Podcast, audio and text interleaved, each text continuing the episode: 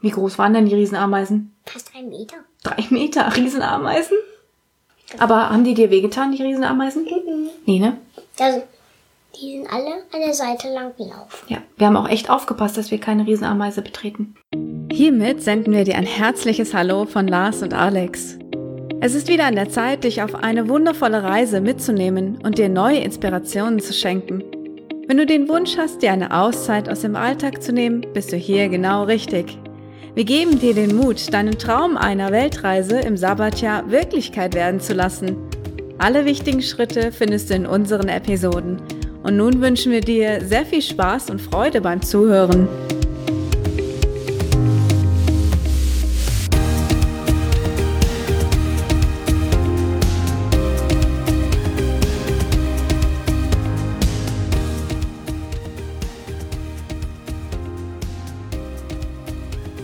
Also wisst ihr noch, am letzten Tag Pulau W. Wir sind abgeholt worden von einem Taxi und zum Flughafen gefahren. Dann sitzen wir da und haben ein bisschen Zeit. Lenny spielt ein bisschen Tablet und wir unterhalten uns mit einer deutschen Frau, die auch dort tauchen war. Und dann kommt die Nachricht. Wisst ihr noch, welche Nachricht das war? Welche Nachricht? Der Flug fällt aus. Ich weiß auch warum. Warum? Hm, weil der Wind so stark war. Ja. Also diese kleine süße Propellermaschine ist nicht geflogen. Das Krasse ist, das hätten die uns auch früher sagen können, weil ich meine, wir saßen schon da beim Boarding, wir hätten eigentlich schon, wir hatten schon Abflugzeit. Ja. Und die Maschine war wahrscheinlich noch in Medan, was zwei Stunden entfernt ist. Ja. Trotzdem war uns keinem Bescheid gesagt. Ja. Total nervig. Gut, zuerst haben sie ja gesagt, es verspätet sich, das Flugzeug. Ja, aber scheinbar ist es gar nicht gestartet. Ja. Naja, auf jeden Fall sind wir nicht geflogen. Wir mussten ganz schnell eine Alternative finden.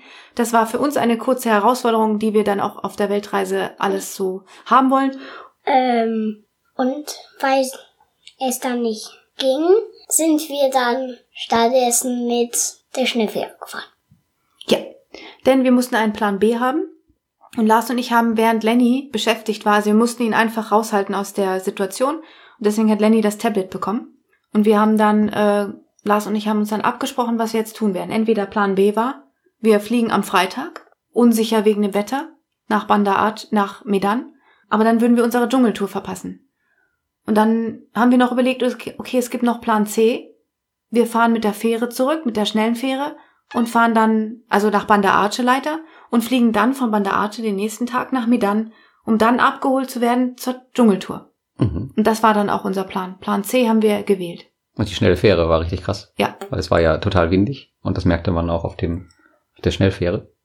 Und man dachte immer, okay, jetzt kippt das Schiff gleich um. Stimmt. Das ist halt so geflogen, ne? So richtig gehopst. Also man konnte Ja. quasi nicht stehen in dem Ding. Ein Kind hat auch gebrochen, Danny. Hast du gar nicht mitgekriegt, ne? Ja. Du warst auch mit, der, mit dem Tablet beschäftigt. Wir haben das schon klass, wir haben das schon absichtlich so gemacht. Mhm. Ein indonesisches Kind Ja, hat auf den Arm von seiner Mutter gebrochen. ja. In Aber den die- Flur. Die Mutter hat es nicht sonderlich gestört. Ja. und die haben das einfach weggefegt. Voll eklig. Muss man durch. Mit dem Flieger Ja, mit dem Feger. macht man doch gar nicht. Ja, ich weiß, aber die haben es gemacht. Ja, und dann waren wir ähm, in Banda Aceh kurz für eine Nacht, haben dort geschlafen. Dann sind wir nächsten Tag geflogen, direkt nach Medan. Das hat alles gut geklappt. Und haben wir dann noch einen Tag in Medan verbracht oder nee, ne? Wir sind direkt abgeholt worden vom Flughafen, ne? Genau, von der Organisation, die die Dschungeltour macht. Ja, also sind wir direkt abgeholt worden und vier Stunden nach, also in den Dschungel gefahren. Und das war so holprig und dann wurde es Lenny schlecht unterwegs. Dann haben wir die Sea-Bands angezogen. Ähm, er durfte nur noch aus dem Fenster gucken und sich die Landschaft angucken, damit er ja nicht kotzt. Ich weiß nicht, ob die Zuhörer wissen, was Seabands sind. Sea-Bands, ja, erzähl, was sind Sea-Bands? Boah, ich kann das ganz, ganz Oh, schlecht. Lenny kann's. Mhm. Aber er hat sich gerade gemeldet. Wer meldet, muss erklären. Wer meldet, muss nicht erklären. Aber warum hast du dich dann gemeldet? Was wolltest du erzählen? Ah. Gar nicht. Na gut, dann erklärt es halt keiner. Also ich erkläre es auch nicht. Also es sind graue Bänder mit kleinen halben Kugeln innen drin, die man sich auf das Handgelenk schnürt, legt, umbindet, wie auch immer man das sagen kann, Ummacht. ummacht, anzieht. Und äh, diese kleine halbe Kugel drückt dann in den Bereich, äh, wenn man sich das Handgelenk von oben anguckt, also von innen, arminnenseitig, drückt das dann links zwischen die Sehnen. Und aus irgendwelchem Grund ist man dann wieder gesund. Das verhindert Übelkeit. Ja. Genau. Und Also das ist wirkt nicht auch, schlimm, nicht schlecht. Also ich glaube ja an so eine Scheiße überhaupt gar nicht. Aber ich habe sie mir auch vor drei Jahren gekauft und die haben es bis jetzt fast immer verhindert, wenn immer schlecht war. Na, auf jeden Fall sind wir dann jetzt im Dschungel angekommen in Bukit, Langwa Bukit Lawang. Und dort gab es direkt ein Riesen-Highlight. Lenny, wo mussten wir drüber, um zu dieser Unterkunft zu kommen? Ich runterkomme. Naja, wir sind ja äh, in das Zimmer gegangen und mussten über einen Fluss drüber. Und was war da Besonderes? Eine Wackelbrücke. Erinnerst du dich? So eine ne? erste Hängebrücke. Das war eine krasse Hängebrücke. Da sind wir drüber gelaufen und fühlten uns total komisch, weil es total wackelte. Ja, Und wir sind von der Dschungeltour mit Reifen runtergefahren. ja. Dann sind wir, also hatten wir eine Einweisung von diesem, von dieser Organisation. Und dann sind wir, also haben wir geschlafen eine Nacht. Und dann sind wir morgens abgeholt worden von unserem Guide, der uns dann mit durch den Dschungel genommen hat. Ähm, und einer, der ganz hinten saß, hat seinen Stock Beinreifen verloren. Mhm. In der Strömung. Okay. Auf dem Rückweg sind wir natürlich mit Reifen gefahren. Das hat Lenny ja schon verraten. Also den Zwischenteil erkläre ich gleich. Und äh, da hat ein Guide mit einem Stock immer versucht, das Floß zu leiten und hat dann äh, aus Versehen den Stock, Stock verloren. Der ist im Boden stecken geblieben. Mitten in der Strömung. Ja, und dann mussten wir da warten, bis er den Stock wieder hat. Mhm. Und dann ist er mitten in die Strömung gegangen, Ja, verrückt, ne? um uns rauszuholen. Aber er hat's geschafft. Und der war auch ein bisschen verbogen. Hast du gesehen? Der Stock? Mhm, da war so ein bisschen so knicks. Ja. Was haben wir denn zwischen der Reifentour und der und dem Moment, als wir losgegangen sind, erlebt? Wir haben Affen gesehen. Ja, wir haben extrem viele Affen gesehen. Also erst einmal, welche Affen? Wir haben einmal Orang-Utans gesehen und Diese Die mit der Friese. die mit der Friese, Punkeraffen. genau. Wie heißen die noch? Ich habe keine Ahnung. Die haben hier oben so eine lustige Panke. Monkey. Ja, das ist das englische Wort für Affe. Hast du Ja. ja schön gelernt. Ja, Thomas Leaf Monkeys. Tom hießen die. Liebmann. Hey, du kannst das noch. Hm. Monkey. Die waren cool. ne? Und wir haben viele, viele Babys gesehen und die Orang-Utans waren einfach der Hammer. Naja, zusammengefasst, wir haben auf jeden Fall eine Dschungeltour gemacht, eine Ja. dreitägige. Und haben auch im Dschungel übernachtet. Acht Oh. Stunden laufen durch den Dschungel, Ja. übernachten, schlafen, im Zelt, bei den Dschungelgeräuschen und am nächsten Tag wieder mit dem Fluss runtergefahren. Und das Hauptziel war eigentlich, äh, Orang-Utan zu sehen. Ja. Ähm, und wo wir und wo wir abgeholt wurden, da haben wir auf dem Hinweg zum Auto haben wir da ja ähm, so einen ganz kleinen Baby-Monkey gesehen. So richtig klein. Der kleine Weiße, hm? das stimmt, das war von diesem Thomas, Der wie war- hießen die nochmal? Thomas Leaf Tom Monkeys. Sleeve. der war so groß. Ja, der ist durch die Bäume gesprungen, ne? Mhm. Der hat Klettern geübt. Ja. Ja, und nach diesem ganzen Abenteuer waren wir total müde und unsere Sachen dreckig und die Füße sch- haben gestunken, also die Schuhe. Stinkig. Ja, und dann sind wir nach Hause geflogen Richtung Singapur. Und dann haben wir nochmal drei Tage Singapur gehabt. Was wir gemacht haben, haben wir schon erzählt. Mhm. Und dann sind wir nach Hause geflogen, 13 Stunden. Und diesmal über Nacht.